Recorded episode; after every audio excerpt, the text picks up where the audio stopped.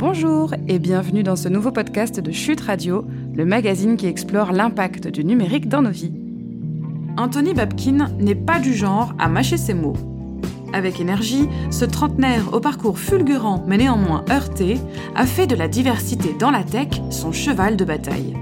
Co-fondateur avec Mounira Hamdi de l'association Diversity Days, il tente de secouer la planète startup sur le sujet. La rédaction de Chute Magazine lui consacre son grand entretien dans son numéro 9, Les nouveaux codes du travail, disponible en kiosque et librairie, ainsi que sur chute.media. L'inclusion n'est pas un gros mot ni une tarte à la crème, c'est le nouveau podcast qu'on vous propose d'écouter aujourd'hui sur Chute Radio, un entretien signé Catherine Decopé. Bonne écoute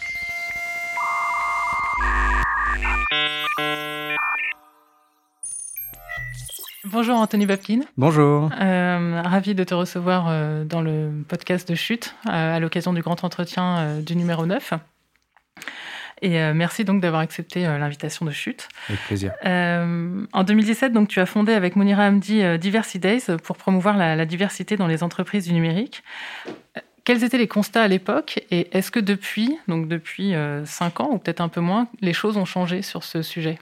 Alors en 2017, le constat il était relativement simple, c'est qu'on manquait euh, de beaucoup de diversité dans la tech, euh, diversité au sens large avec un, grand S, je dis souvent les diversités, des femmes bien évidemment, ça parlera au public aussi euh, de chute, mais toutes les femmes. moi j'aime bien dire en fait les, femmes sont pas une et indivisibles, on parle de la diversité des publics féminins. Ça peut être des femmes des quartiers, des zones rurales, ça peut être des femmes seniors, ça peut être des personnes en situation de handicap, et plus largement, en fait, c'est tous les publics sous-représentés dans la tech.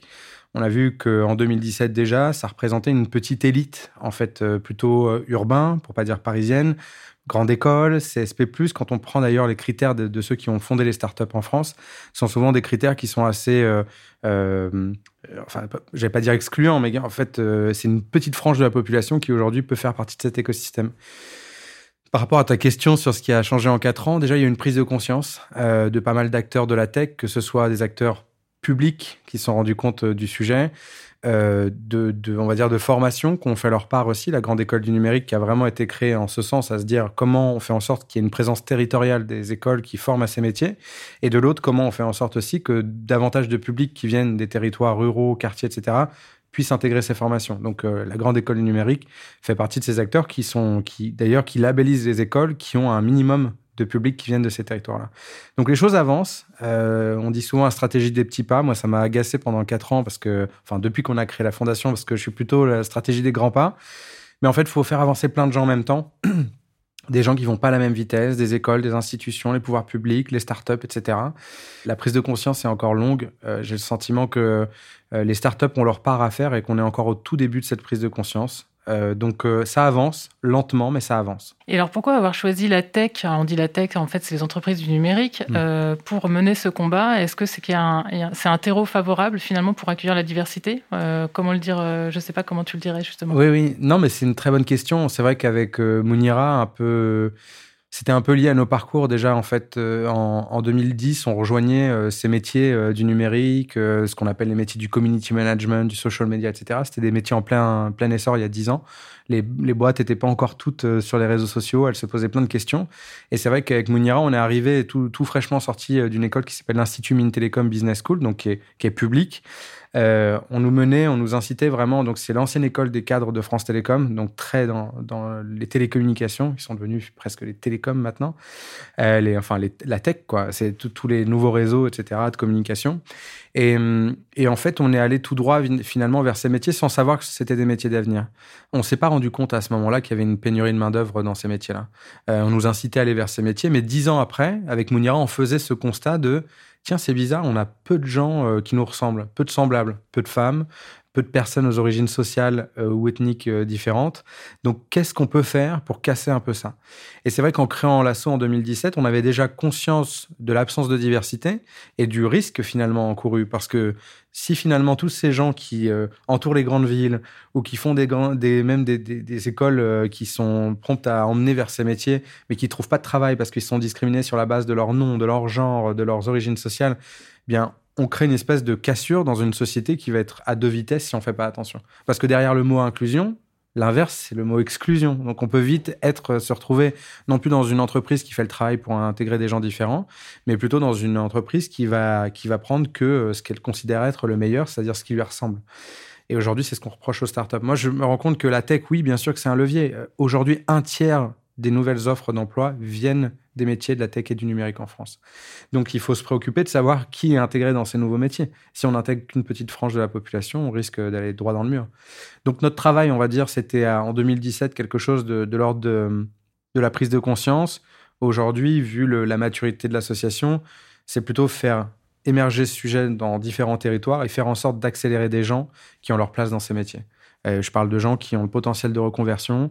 Je parle de gens qui ont euh, un potentiel, mais qui n'ont peut-être pas les diplômes qu'il faut, où il va falloir juste qu'ils reprennent la voie des études.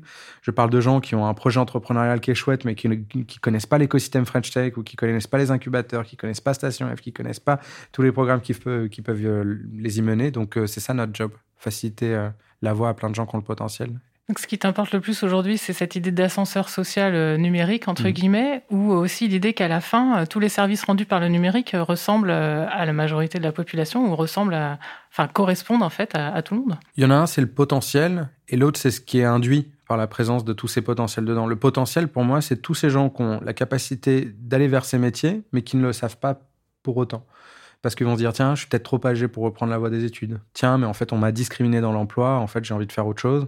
Tiens, en fait, mais l'école d'ingénieur, ça coûte cher. Ou euh, tiens, il me faut absolument un bac plus 5 pour y arriver. Donc, il faut casser les clichés, montrer des gens qui leur ressemblent, qui n'ont pas toujours les mêmes parcours. C'est ça le plus difficile. Ça, c'est notre taf.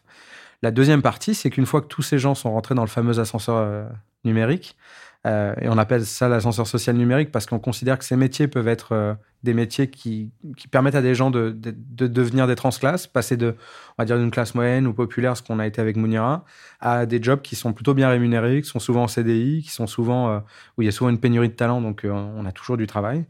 Et donc, la cause induite par ça, c'est, on l'a vu par exemple dans l'intelligence artificielle, d'avoir des gens qui ont toujours les mêmes profils, bah, fait qu'à un moment, l'intelligence artificielle elle-même, codée par des hommes blancs seulement, par exemple, va être discriminante. Euh, donc le job, le fait de faire entrer des nouvelles populations dans ces équipes-là, euh, qu'elles soient en termes de création de valeur au tout départ de l'entreprise ou après dans le management des équipes, fait qu'on a plus de chances d'avoir aussi des produits euh, égalitaires dans le traitement. Donc c'est des causes induites par la l'intégration de nouveaux talents dans l'entreprise. Et alors, euh, qu'est-ce qui fonctionne le mieux aujourd'hui pour passer euh, des intentions de diversité, qui sont quand même souvent euh, affichées? Je rappelle notamment que la charte de la diversité date de 2004, hein, la mmh. charte de la diversité en entreprise.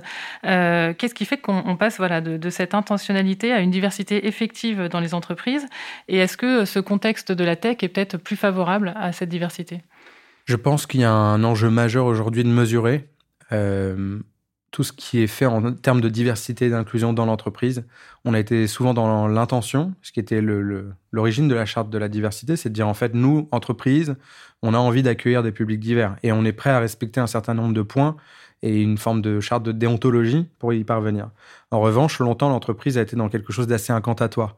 Euh, voilà, on a souvent parlé de la photo Benetton, on montre finalement toutes les personnes un peu différentes dans l'entreprise, et on se dit, bah, ça, c'est notre entreprise. Alors que ça n'a pas suffi à faire en sorte qu'on passe de quelque chose qui, qui soit de l'ordre de on a envie d'intégrer des personnes différentes à on a toute une stratégie d'inclusion et de diversité qui nous permettent d'accueillir des publics différents ou des, professionnels différents qui vont travailler ensemble et qui vont créer de la performance. Et aujourd'hui, je pense que euh, on est au tout début de ça en France. Il y a des outils qui sont qui, existent. Hein. Je pense à Mixity, je pense à Me and YouTube, qui sont des plateformes qui permettent de mieux mesurer le sentiment d'inclusion ou tout simplement la stratégie de diversité et d'inclusion de l'entreprise à des initiatives gouvernementales auxquelles on a contribué il y a, deux ans avec Diversity Days, euh, qui était la création de l'index diversité par la ministre Elisabeth Moreno. C'est comment les entreprises ont plus de leviers, ont plus de moyens de mesurer ce qu'elles font de manière très concrète sur les enjeux de handicap, euh, de diversité sociale ou ethnique, etc. Comment on fait en sorte de mieux mesurer le sentiment d'inclusion d'un collaborateur qui est noir, qui est victime de racisme et qui va s'en plaindre, mais sans jamais avoir de réceptacle, mis à part peut-être son manager. Et encore, si son manager est raciste, ça va pas être évident. Donc, euh, la, ministre Moreno a pris ça à bras le corps et a sorti cet index euh, qui a été euh, créé avec l'appui du défenseur des droits, avec l'appui aussi de, de la CNIL, pour faire en sorte que des personnes racisées puissent à un moment, si elles sont victimes de racisme ou qu'elles sont je sais pas, malmener dans leur entreprise, pouvoir en parler et que ça puisse aussi euh, être mesuré par l'entreprise. Est-ce que finalement les personnes racisées dans mon entreprise se sentent euh, au même titre qu'une personne euh, blanche intégrée dans l'entreprise ou respectée, etc. Quoi. Donc les choses bougent. longtemps, le drapeau des quotas a été sorti pour dire attention, on va tout droit vers une politique à l'américaine, mais je pense qu'il y a un entre-deux qui est possible dans le fait de faire transiter peu à peu l'entreprise française vers quelque chose qui soit inclusif. Et ce mot-là, c'est pas un gros mot, c'est pas un truc tarte à la crème. Dès lors, on met des chiffres derrière, quoi. Et vous pensez que les entreprises actuellement de la tech sont dans une, dans une réelle bonne volonté ou c'est de l'affichage? J'ai l'impression que les grands groupes tech euh, font leur part, peut-être parce qu'elles sont plus structurées, plus matures. Euh, quand je dis elles font leur part, c'est qu'elles euh, elles ont un enjeu aussi qui est souvent lié à leurs origines américaines, d'avoir aussi sur le sol français des, entreprises qui leur ressemblent. Donc il y a un peu un vent venu des États-Unis ou du Canada qui souffle et qui leur dit, les gars, soyez exemplaires aussi avec les outils que vous avez, hein, par ailleurs, puisqu'on le sait, sur les minorités ethniques, etc., ou sur, les, sur l'origine sociale aujourd'hui, c'est assez faible en France. On ne peut pas forcément avoir d'impulsion, même si c'est en train de changer, comme je le disais juste avant. En revanche, pour les startups, je trouve qu'on est euh, vraiment on est à un niveau euh, qui est abyssal. Je trouve qu'il n'y a pas de prise de conscience. On a cofondé avec euh, la Fondation Mosaïque il y a maintenant deux ans un mouvement qui s'appelle Take Your Place, qui fédère déjà 22 startups et deux fonds d'investissement. Et l'objectif est de leur dire, OK, il existe des bonnes pratiques, former vos collaborateurs pour plus se retrouver dans des cas, et je parle du slip français parce que ça a été un allié dans ce, ce mouvement-là. C'est quelqu'un qui, il y a deux ans, Guillaume Gibault, s'est pris un gros cas de racisme dans l'entreprise, qui a été un peu déboussolé, parce qu'il n'a pas su comment agir en tant que fondateur de la boîte. C'était ses collaborateurs dans un cadre privé qui sont amusés à se grimer, donc pas du tout drôle, mais les conséquences sont encore moins drôles, parce que ça veut dire que l'entreprise d'un coup est secouée et personne ne sait quoi faire. Et donc là, à ce moment-là, en voyant Guillaume Gibault et d'autres acteurs, on s'est dit, OK, qu'est-ce qu'on peut faire pour faire en sorte que ça n'arrive plus et que les, startups françaises ressemblent un peu plus à la France, donc dans sa diversité sociale, ethnique, culturelle, euh, d'âge aussi. Euh, aujourd'hui, les, les, seniors sont, désolé parce qu'en France, dès 45 ans, on considère que vous êtes senior dans l'emploi. Pas moi qui l'ai dicté, hein, aujourd'hui, euh, ce sont des, données euh, publiques. Mais dès 45 ans, on est senior dans l'emploi et les plus de 45 ans dans les startups représentent vraiment quelques pourcentages, alors qu'ils sont 50% du marché du travail. Donc il y, a, quelque chose à corriger de l'ordre de la pédagogie. Il faut former les collaborateurs massivement aux pratiques inclusives. Il faut mesurer euh, leurs efforts, où est-ce qu'elles en sont, où est-ce qu'elles ont envie d'aller. Et puis, il faut leur donner aussi un vivier de talent, accès à un vivier de talent euh, de gens qui, à compétences égales, peuvent rentrer dans leur entreprise. Tout ça, c'est très exigeant, on l'a créé, mais moi, je sens que même le fait de l'avoir créé il y a deux ans, ça a du mal à décoller. Et c'est ça qui me rend triste, c'est que euh, je constate qu'il y a une hypercroissance folle. Hein. On, est on était dans confinement il y a encore quelques semaines. On est encore dans cette période Covid. Et donc, il y a une croissance à trois chiffres, pour pas dire plus, pour certaines startups. Elles n'ont jamais levé autant de fonds en France. Et leur responsabilité, on n'en parle pas. Euh, j'aimerais que le Next 40, le la prochaine promo du Next 40, il y ait enfin des critères sociaux, sociétaux. Bah, je dis toujours, finalement, que on constate que ces startups, elles sont la, la relève. Certaines vont rentrer au CAC 40 dans les prochaines années. Et elles sont moins exemplaires que leurs grandes sœurs. Il y a quelque chose à corriger. Alors, tu viens de. En, tout cas, tu as annoncé récemment euh, avoir rejoint la, nouvelle promotion de l'Obama euh, Foundation pour les leaders euh, européens. Donc déjà félicitations.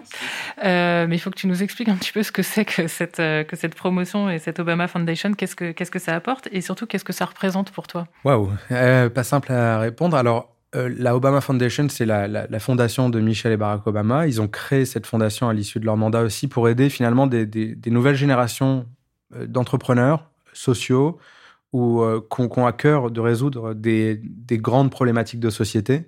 Plein de, plein de causes sont soutenues. Ça peut être euh, la protection du droit des femmes, ça peut être euh, les, droits des réfugiés, énormément de choses. Et en fait, en rejoignant cette promo, bah, vous avez accès en fait à six mois euh, d'accompagnement, que ce soit du mentoring, des, interventions inspirantes. On avait le maire de Londres, par exemple, qui a un parcours hors norme, mais qui venait témoigner aussi de son, son parcours, son, euh, son, travail. Euh, on rencontre tout un tas de leaders aussi sur la base du leadership. Comment comment on muscle ça? C'est vrai qu'en France, on n'en parle jamais. On n'a jamais eu de cours sur euh, comment prendre confiance en soi, comment parler en public. Donc c'est vrai que ça fait du bien d'avoir un regard plus international, de se retrouver avec 36 autres personnes des quatre coins euh, d'Europe l'Europe euh, sous sa forme géographique. Hein. Donc on a aussi bien des gens qui viennent euh, de, Russie que voilà. Donc c'est incroyable de se retrouver avec toute une promotion de gens qui ont des combats très différents, mais on se rend compte qu'on partage les mêmes galères en termes de remise en question, en termes de pression, en termes de, de, de charge de travail. Donc en raison des sujets défendus? En raison des sujets défendus. Et puis à chaque fois que vous, lancez une cause, en fait, on vous trouve euh, mille et un arguments pour vous euh, faire changer de trajectoire, peut-être, ou vous dire d'arrêter, ça va être compliqué, ça sert à rien. Donc je pense qu'on partage un peu tous les mêmes, euh, les mêmes attentes ou les mêmes envies de partager sur nos quotidiens les uns les autres, s'entraider. Et ensuite, ce qui est chouette, moi, ça représente quelque chose de simple. Hein. Quand Barack Obama a été élu, c'était, c'était un nouveau souffle, c'était un, un, symbole, je pense, pour, pour beaucoup d'entre nous. Euh, on avait l'impression que c'était quelqu'un qui venait du peuple. Euh, peut-être qu'il était sous-représenté. C'était le premier homme noir à prendre la tête d'un pays comme les États-Unis. Donc pour moi, c'était un symbole fort. J'ai grandi dans une ville très multiculturelle. J'ai grandi entouré de plein de gens aussi, euh, plein de personnes racisées. Donc en fait, quand vous voyez cette personne-là réussir, vous vous dites c'est possible pour ceux qui m'entourent et moi-même d'ailleurs, venant d'un milieu social qui n'est pas forcément privilégié. Donc c'est un super symbole et une chance. Alors, ton credo, Anthony Babkin, c'est casser les codes. Tu l'as répété à, plusieurs reprises. Alors, je voulais te demander un petit peu qu'est-ce que ça veut dire et, si toi-même, euh, tu as eu à subir cette, euh, cette discrimination ou cette absence de code, qu'est-ce que tu mettrais derrière ça? Euh, Parce qu'on sent que ce combat vient de l'intérieur. Oui, ce combat est, profondément intérieur. J'ai, je me suis rendu compte une fois que j'ai, à 30 ans, j'ai eu un très gros poste à responsabilité. dans une boîte de com, hein Ouais, dans une agence de conseil qui s'appelle TBWA. Et en fait, je me suis vraiment aperçu à ce moment-là à quel point j'avais galéré pour arriver là. Euh, c'est pas comme si euh, ça m'était promis et que d'un coup, ah, ça y est, j'y suis. Ça a été vraiment une espèce de croisade pendant 15 ans entre les conseils peu ambitieux qu'on peut vous donner euh, au collège, au lycée, quand vous êtes en échec scolaire ou pas bon élève, moi, je me suis rendu compte à quel point, en fait, c'est cloisonnant et que j'ai porté ce truc-là pendant 15 ans de t'es mauvais élève, donc t'es mauvais tout court, donc t'es pas, t'es pas intelligent, tu vas pas y arriver. Et je trouve qu'en fait, on a quand même un environnement en France sur la partie orientation scolaire qui est catastrophique. On, ne donne jamais les belles voies à prendre, même si vous n'êtes pas bon à l'école. Fondamentalement, moi, je n'étais pas bon à l'école. Euh, on m'envoyait vers un CAP cuisine, je l'aurais fait ce CAP cuisine, mais heureusement qu'il y a les parents pour dire mais Anthony, un CAP, tu vas faire quoi après? Fais un BEP, après tu feras peut-être un bac pro, après un BTS, après peut-être une école de, restauration. S'il y a les parents qui sont là pour relever le niveau, pourquoi pas? Mais quand il n'y a pas les parents, ça veut dire qu'on vous envoie vers une voie de garage. Moi, j'ai subi ça. Je pourrais subir, enfin, je pourrais vous parler de plein d'autres choses dont que je, considère avoir subi. Comment tu es passé de cette orientation cuisine à, la tech? Enfin, c'est vrai que ça, fait bizarre dit comme ça. Ça peut pas se résumer peut-être, mais c'est des, milliers de choses. Les, choses les plus structurantes, c'est le soutien scolaire de ma ville. Euh, j'ai rencontré des gens extraordinaires qui m'ont permis d'avoir le bac. Euh, en plus, étudiants étrangers, donc forcément, quand c'est des étudiants étrangers qui vous aident à avoir le bac, quand on entend des discours de haine actuellement, c'est quand même très compliqué de les, euh, voilà, de les, accepter. C'était un étudiant sénégalais et togolais qui m'ont voilà, qui m'ont appris les maths. Quoi. J'étais nul, nul, nul. Donc vraiment mais, mais plein de choses, des rencontres, que ce soit mes profs, que ce soit des gens qui font voilà des, heures sup pour dire ok, on va t'aider, toi t'es, tu peux peut-être t'en sortir, on va voilà, on va on va te filer un coup de main. Euh, c'est les, gens qui vous disent Anto, il faut que tu t'habilles comme ci, il faut que tu parles moins comme ça, faut que tu voilà. Et c'est ça les codes. Et en fait, les codes, on les apprend souvent à rebours. Euh, on vous dit, bah, t'aurais peut-être pas dû faire ça, ou t'aurais peut-être pas dû te présenter comme ça, ou t'aurais pas dû tutoyer la personne. Et en fait, j'ai appris ce qu'était le vouvoiement aussi. Mes parents m'ont très bien élevé, hein, j'ai pas de sujet, mais en fait, quand on arrive dans certains environnements, il y a des codes qui sont de rigueur et c'est plus votre environnement euh, social. Donc, euh, il y a des choses qui s'imposent de fait, mais qu'on vous a pas forcément transmis. on dit souvent que l'entreprise est codifiée. Donc, moi, je me suis heurté à ça assez violemment avec des espèces de trucs en, tiens, on t'a pris pour un menteur en entretien, tiens, là, ça passe pas, on t'a pris pour une racaille. Enfin, j'ai sorti, on m'a sorti ça dans, ma première alternance. Je me suis dit, waouh, les gens, ils sont, ils sont durs. Quoi. Donc, une sorte de conformisme auquel tu as été confronté tout le temps? Ouais, c'est ça. Et puis, en fait, bah, il y a deux solutions là-dedans. Et c'est pour ça que souvent, je suis. Euh, comment dire Je me retrouve vachement euh, dans les, les profils qu'on accompagne avec l'assaut. Et c'est là où je me sens utile, c'est que souvent, je comprends leur colère parce que je l'ai eu cette colère et c'est pas une colère qui vous nourrit dans le bon sens parce que vous vous rendez compte que les portes sont fermées, vous vous rendez compte que on vous répond trop facilement un non alors que bah, normalement vous avez votre chance comme les autres. Et donc je comprends cette colère qu'il faut réussir à, transformer en enthousiasme. C'est dur hein, quand on est très en colère, euh, on n'a plus envie de tout casser plutôt que de, se dire ok je vais recommencer. Mais voilà, moi j'ai réussi à, corriger cette colère à peu près à l'âge de 30 ans, peut-être en devenant directeur général adjoint d'un grand groupe mais j'aurais pu rester un dessus en colère et qui sortent en gilet jaune ou qui ont envie de tout casser. Parce que en fait, je me dis trop peu de fois, dans ceux qui viennent d'un peu derrière le périph', qui n'ont pas le réseau, qui n'ont pas les parents qui peuvent tuyauter, qui n'ont pas les bons diplômes ou qui n'ont pas les bons codes, bah, très souvent, vous allez rester à la, à la porte d'entrée euh, du, du, du rez-de-chaussée de l'ascenseur. Le problème, c'est le système scolaire? C'est quoi avec le recul d'aujourd'hui? C'est les préjugés, les préjugés de part et d'autre. Je pense qu'il y a beaucoup de préjugés sur la banlieue. Et je pense qu'il y en a aussi beaucoup sur les gens qui sont fils et filles d'eux. Hein. En fait, moi, je me suis rendu compte que c'est deux populations qui se connaissent pas, qui se regardent souvent, souvent en chien de faïence et qui, qui se disent ah, lui, il est trop ceci, a trop cela, mais ces gens-là, même s'ils ont du, pognon, désolé de le dire aussi familièrement, mais ils ont aussi leurs emmerdes. Et de l'autre, bah, en fait, il y a des gens du peuple euh, qui n'ont peut-être pas ces moyens-là, mais qui ont, voilà, aussi leurs qualités, qui ont aussi leurs emmerdes. Il faut que chacun se parle un peu plus. C'est d'ailleurs, je pense, le trait d'union qu'on a essayé de faire avec l'association. On a fait un grand événement qui s'appelle Unique à l'Olympia. voilà. On en parlera peut-être après, mais c'est de dire continuons à casser les clichés, continuons à montrer l'excellence dans chacun des domaines, continuons à montrer à des gens qui cassent un peu les, les, les, les, stéréotypes et de plutôt avoir des rôles modèles, des gens qui se sont dépassés, qui y sont parvenus. Et peut-être que c'est le plus difficile à montrer, parce que ça suppose de travailler énormément pour montrer les réussites. C'est plus facile de montrer les problèmes et les échecs. Hein. Et d'aller chercher aussi euh, les jeunes qui croient plus du tout en eux, c'est pas euh, difficile? C'est encore un autre travail. Hein. Parce que là, tu dis, toi, tu t'es rendu compte à 30 ans, mais donc tu avais déjà. Euh, oui, passé un peu les caps. Oui, et puis du coup, tu avais un poste important et peut-être justement, ça a été une sorte d'épiphanie, je sais pas. Euh, mais aujourd'hui, un jeune qui a, 22 ans et, et, qui rentre dans aucune case, euh, qu'est-ce qu'on lui dit? On lui dit qu'il y a beaucoup de dispositifs qui existent. Faut-il encore, à ce moment-là, à 22 ans, qui est encore la, force psychologique, je pense qu'on a trop éloigné le social du psychologique. Donc en fait, on a, on considère que le simple fait de pouvoir, parce qu'on a ses deux bras, ses deux jambes ou le cerveau qui fonctionne, que ça suffirait en fait à trouver un emploi. Euh, alors qu'en fait, on s'intéresse peu aux gens intrinsèquement. Au fait, où est-ce qu'ils en sont? Où est-ce qu'ils dorment? Est-ce qu'ils ont un toit? Est-ce que dans leur tête ça va? Est-ce que ça roule toujours? J'ai ma, ma belle-sœur qui est euh, très fragile psychologiquement. Euh, vous la voyez comme ça, c'est une fille tout à fait euh, normale. Et en fait, dedans, ça tourne plus. elle est très fragile psychologiquement. Elle aurait beaucoup de mal à faire plein de choses qu'on fait au quotidien, à suivre des consignes, à être ponctuelle. Donc en fait, faut d'abord soigner les gens avant de leur trouver des solutions. Et nous, aujourd'hui, c'est pas forcément, comment dire, c'est pas que c'est pas le travail de l'association. On va prendre des gens qui vont parfois être discriminés, éloignés de l'emploi, mais qu'on ce potentiel-là ou qu'on l'envie. Il y a une autre case qui est juste avant, qui peut être l'école de la deuxième chance, l'EPID. Il y a plein d'acteurs, ou même euh, tout ce qui est fait avec, euh, je sais pas, des, foyers, euh, jeunes travailleurs, etc., ou des assauts de quartier, etc., de proximité, qui vont faire déjà ce premier travail d'identification. Nous, on va s'adresser à deux typologies de publics. C'est des gens qui vont être demandeurs d'emploi, mais qui ont déjà potentiellement l'envie de se dire le numérique, c'est quoi? Et ensuite, on a un autre public qui sont les entrepreneurs, qui sont parfois éloignés des réseaux traditionnels, qui n'ont pas forcément de visibilité, d'appui, d'aide, à qui on va venir en soutien.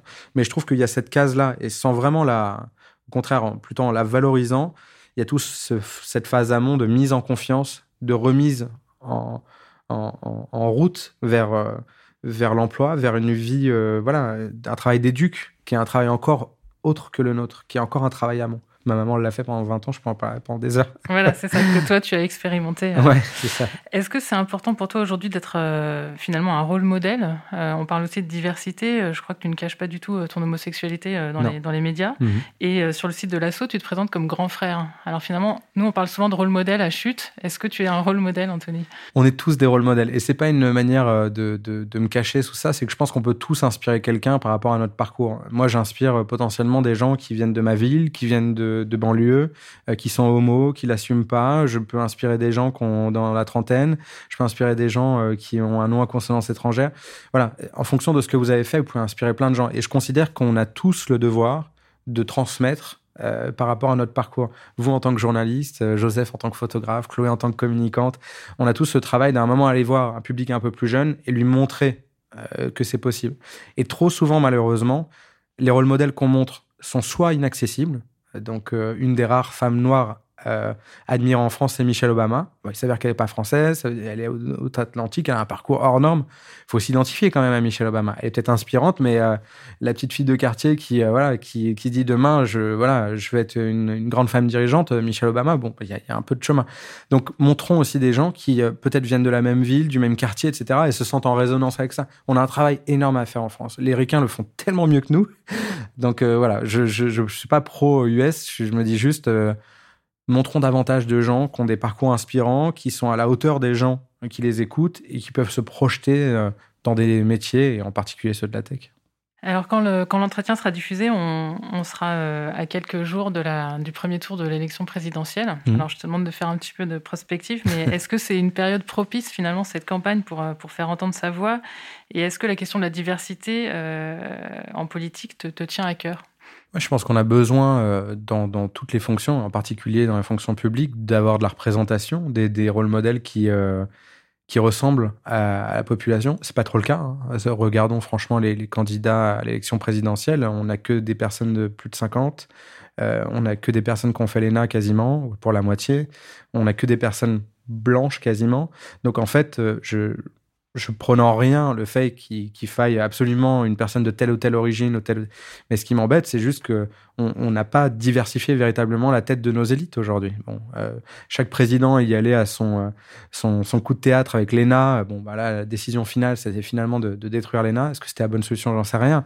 Mais ce qui est sûr, c'est qu'il faut renouveler euh, les, publics qui aspirent à faire de la politique. Il faut leur dire que ça peut venir aussi de la société civile. Euh, nous, aujourd'hui, on a des sujets, on est bien sûr à partisans, on prend absolument pas. C'était un peu le credo de la Macronie, la société civile qui, qui rentre en politique. Oui, je jugerai pas parce que c'est mon rôle aussi en tant qu'associatif de pas prendre parti, mais je considère qu'il y a encore énormément de travail dans le fait de changer ces représentations. Euh, les sujets régaliens aujourd'hui, ils sont gérés par des gens qui sont très euh, qui sont des clones, excusez-moi. Donc je pense qu'il y a un vrai sujet d'aller de, de, chercher des publics différents et qui à un moment porte des causes. Euh, des causes, euh, parce que finalement ce sujet de l'égalité des chances, c'est un peu la, la marotte de chaque, euh, de chaque acteur politique. Mais en fait, si on en fait un sujet de campagne, au final c'est un sujet qui transformera jamais. Donc, donnons aussi des moyens à des structures de proximité qui font le taf sans vouloir avoir des espèces d'hommes ou de femmes providentielles à leur tête, mais juste en leur donnant les moyens d'avancer. Tu es euh, coprésident et cofondateur, euh, président pardon et cofondateur de, de Diversity Days. Aujourd'hui, qu'est-ce qui occupe le plus de ton temps euh, C'est l'animation de l'association. Tu as des projets d'entrepreneuriat, des projets de livres? Alors oui, oui, j'ai plein de projets, euh, je de projets. le projet le plus important pour moi, c'est de continuer à faire grandir l'équipe que j'ai constituée il y a quelques années avec Monira. j'ai une équipe de gens brillants qui ont le potentiel d'occuper peut-être des fonctions plus responsabilisantes. Donc, c'est de faire grandir tout ça par le bas en leur prenant des jeunes padawans et en faisant grandir tout ça pour un seul objectif, nous, c'est de continuer à avoir de l'impact avec nos programmes. Euh, concrètement, ces programmes, aujourd'hui, il en existe trois. Il y en a un qui est vraiment sur l'entrepreneuriat, qui est un leadership programme, donc qui a vraiment vocation à accompagner les entrepreneurs partout en France. On en a déjà accompagné 240. L'objectif, c'est d'en accompagner presque le double d'ici 2024 pour faire en sorte que les JO 2024 soient vraiment un élan économique pour eux. Euh, et surtout pas faire en sorte que ce soit encore une espèce de manne financière qui va seulement aux grands groupes ou seulement aux gros acteurs identifiés. Le deuxième enjeu pour moi, c'est de continuer à, œuvrer pour un programme qui s'appelle Déclic numérique, qui aide à la reconversion des personnes euh, euh, en situation de handicap, parfois discriminées dans l'emploi, et qui vont pouvoir peut-être faire du numérique un levier, en termes d'opportunités de carrière. Donc leur montrer c'est quoi les métiers du numérique, comment on s'y forme, qui sont les acteurs en place, quelles sont les différentes familles de métiers, etc.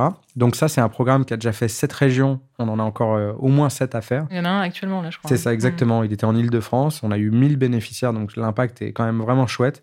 Et là, donc, on va dans les Hauts-de-France, on va encore se balader, etc. Et donc, on a accompagné 4000 personnes dans ce programme. Et l'objectif, c'est d'en accompagner 10 000. Donc, euh, et la force, c'est d'avoir au moins un tiers d'entre eux qui, dans les trois mois, retrouvent une formation ou un emploi dans la tech ou le numérique. Et enfin, le dernier, bah, c'est Tech Your Place, dont j'ai parlé tout à l'heure, qui a vraiment vocation à dire comment on transforme les, startups sur leur enjeu de diversité et d'inclusion. Donc voilà, tout ça compilé, des programmes qui ont de l'impact, une équipe qui le guide, et puis une asso qui, qui grandit pour, avoir, pour être de plus en plus présent, plus près des territoires et des gens qui en ont besoin. Et au fil du temps, toi, tu te sens de plus en plus ambassadeur, justement? Plus, que dans le, plus que dans l'opérationnel? J'ai eu le syndrome de l'imposteur sur les deux, trois premières années parce que je me suis dit, en fait, dans mon ancienne carrière, j'avais euh, de la chance d'avoir de la visibilité sur mes sujets puisque c'était des sujets à la mode, euh, les réseaux sociaux, euh, commenter l'actualité sur ces sujets. Et en fait, les deux, trois premières années, j'étais vraiment en mode, je veux pas prendre la parole sur ces sujets, je veux donner la parole à des gens qu'on accompagne. Et en fait, ben, un mouvement ne prend pas ou ne, ne fonctionne pas si on l'incarne pas. J'ai compris ça aussi. Donc, j'ai décidé de, de prendre ma voix et faire ma part, mais pour la bonne cause et pour faire en sorte que ça avance, quoi. Puisque aujourd'hui, j'ai pas d'autre, il n'y a pas d'autre ambition derrière le projet que je mène. Euh, qu'est-ce que ça t'a appris euh, d'être directeur adjoint d'une grande boîte comme euh, TBWA Tu as été aussi chroniqueur sur BFM Business. tu as eu beaucoup d'expérience et en même temps, tu, racontes, enfin, on, le voit un petit peu sur, sur le net, beaucoup d'expériences d'échecs et de renvoi à, quelque chose qui n'était pas très, pas très facile. Est-ce que tu peux nous raconter un petit peu Voilà.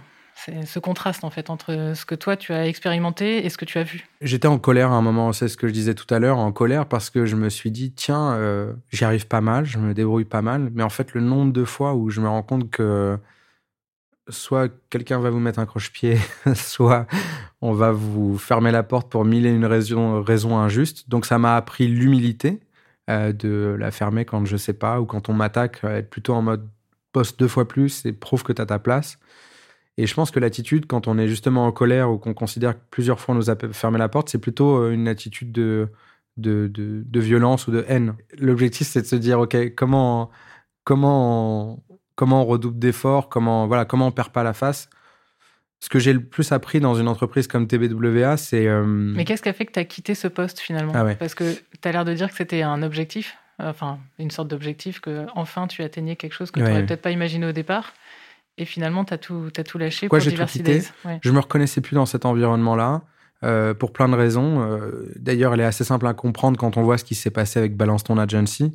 Euh, c'est un compte donc Instagram qui a raconté un peu l'envers du décor dans, dans, les agences de pub et de com l'entre-soi a créé quelque chose de très néfaste. Euh, de euh, tiens, il y a un appel d'offres, je t'envoie le, truc euh, parce qu'on est on est amis. le côté très endogame dans le recrutement, on recrute que des HEC, Sciences Po, ENA, etc. Et donc, en fait, au bout d'un moment, ça crée une espèce de chaîne de valeur qui est complètement déformée, qui ressemble pas à la France, quoi, qui ressemble pas à la société dans laquelle on vit. Donc, en fait, c'est ces mêmes personnes qui vont faire les publicités qui sont censées inspirer le grand public. Donc, il y avait vraiment, je me reconnaissais plus à plein d'égards. Et surtout, quand on m'a demandé de, de, conduire la politique de diversité de mon ancienne entreprise, où là, je me suis dit, mais en fait, euh, quand j'ai commencé à en parler à certains acteurs, j'ai compris que j'étais complètement, euh, enfin, que j'étais pas du tout au bon endroit pour faire ça, quoi. Parce qu'il n'y avait pas cette prise de conscience. Je pense que ça a commencé à, arriver, puisqu'on a d'ailleurs euh, recontacté récemment pour donner des avis, puisqu'ils ont pris un cabinet de consulting pour faire évoluer ces sujets. Mais en 2017, tout le monde s'en foutait. Donc, euh, je me suis dit, je ne vais pas me perdre mon temps à essayer de changer des habitudes qu'on la vie dure dans une entreprise. Mon objectif, ça allait plutôt être de le faire à l'extérieur pour faire avancer plus globalement le sujet en France. Quoi. Alors, c'est très prétentieux comme ça. Mais aujourd'hui, je fais ma part et on continue avec l'assaut à, voilà, à faire bouger les lignes. Si on se projette dans cinq ans, euh, qu'est-ce que tu espères justement sur ce front de la diversité, euh, que ça soit plus un sujet? Je suis pas naïf. Euh, je pense que ça fait maintenant 200 ans. si on reprend, moi, je, relis parfois des, écrits de Hugo ou des, voilà, même l'appel de l'abbé Pierre. Ou, enfin, il y a eu des, moments très marquants en France sur la précarité ou sur sur ce sujet de l'égalité des chances qui est qui a toujours été à deux vitesses. On est le, un des pays les, les plus c'est paradoxal, hein, sur le front, les frontons de nos mairies, il y a écrit liberté, égalité, fraternité. Donc ce mot égalité est quand même inscrit dans le, sur le fronton de, chacune de nos institutions. Paradoxalement, on est le pays où il faut sept générations pour changer de classe sociale. Donc euh, on est un, et c'est une, ça c'est un pourcentage qui est évalué par l'OCDE. Donc ça veut dire qu'on est un des pires pays sur la notion d'égalité des chances. Donc je suis pas naïf, on va pas résoudre le problème en, en quelques quelques années. En revanche, non, moi, dans cinq ans, c'est, euh, je suis très pragmatique. Euh, cette mesure, j'en fais quelque chose qui est notre ligne de conduite. Je regarde combien de gens on accompagne, combien de gens sont satisfaits, combien de gens retrouvent un emploi, combien de personnes ont levé des fonds après avoir été accompagnées par l'association. Voilà, donc euh, le pragmatisme. Et puis ensuite, euh, je considère que l'union fait la force. C'est très compliqué dans notre environnement de mettre euh, des, structures côte à côte, parce que chacun est un peu dans son couloir de nage, chacun fait ses sujets. Mais j'ai pas mauvais espoir. Je me dis qu'on peut continuer. Là, on vient d'être lauréat du plan d'investissement dans les compétences avec un acteur qui s'appelle Connexio, qui est un acteur de la formation, et donc très numérique avec Jean à, à, sa tête, et Saïd Amouche avec la fondation Mosaïque. On vient de remporter un, un gros appel à projet sur le plan d'investissement dans les compétences.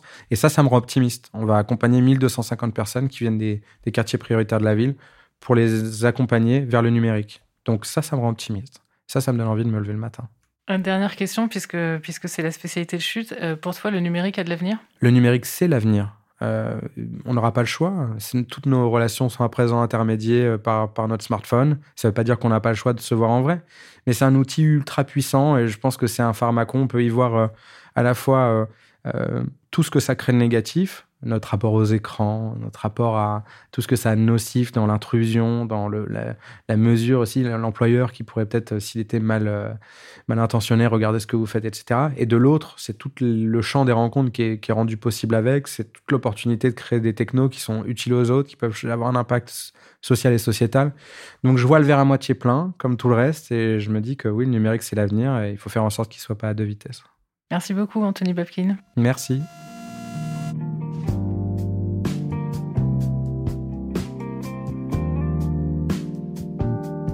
Voilà, cet entretien est maintenant terminé. Retrouvez tous les articles sonores, podcasts et conférences sur Chute Radio. Si vous souhaitez encourager notre format sonore, n'hésitez surtout pas à laisser un avis 5 étoiles et à en parler autour de vous. À bientôt!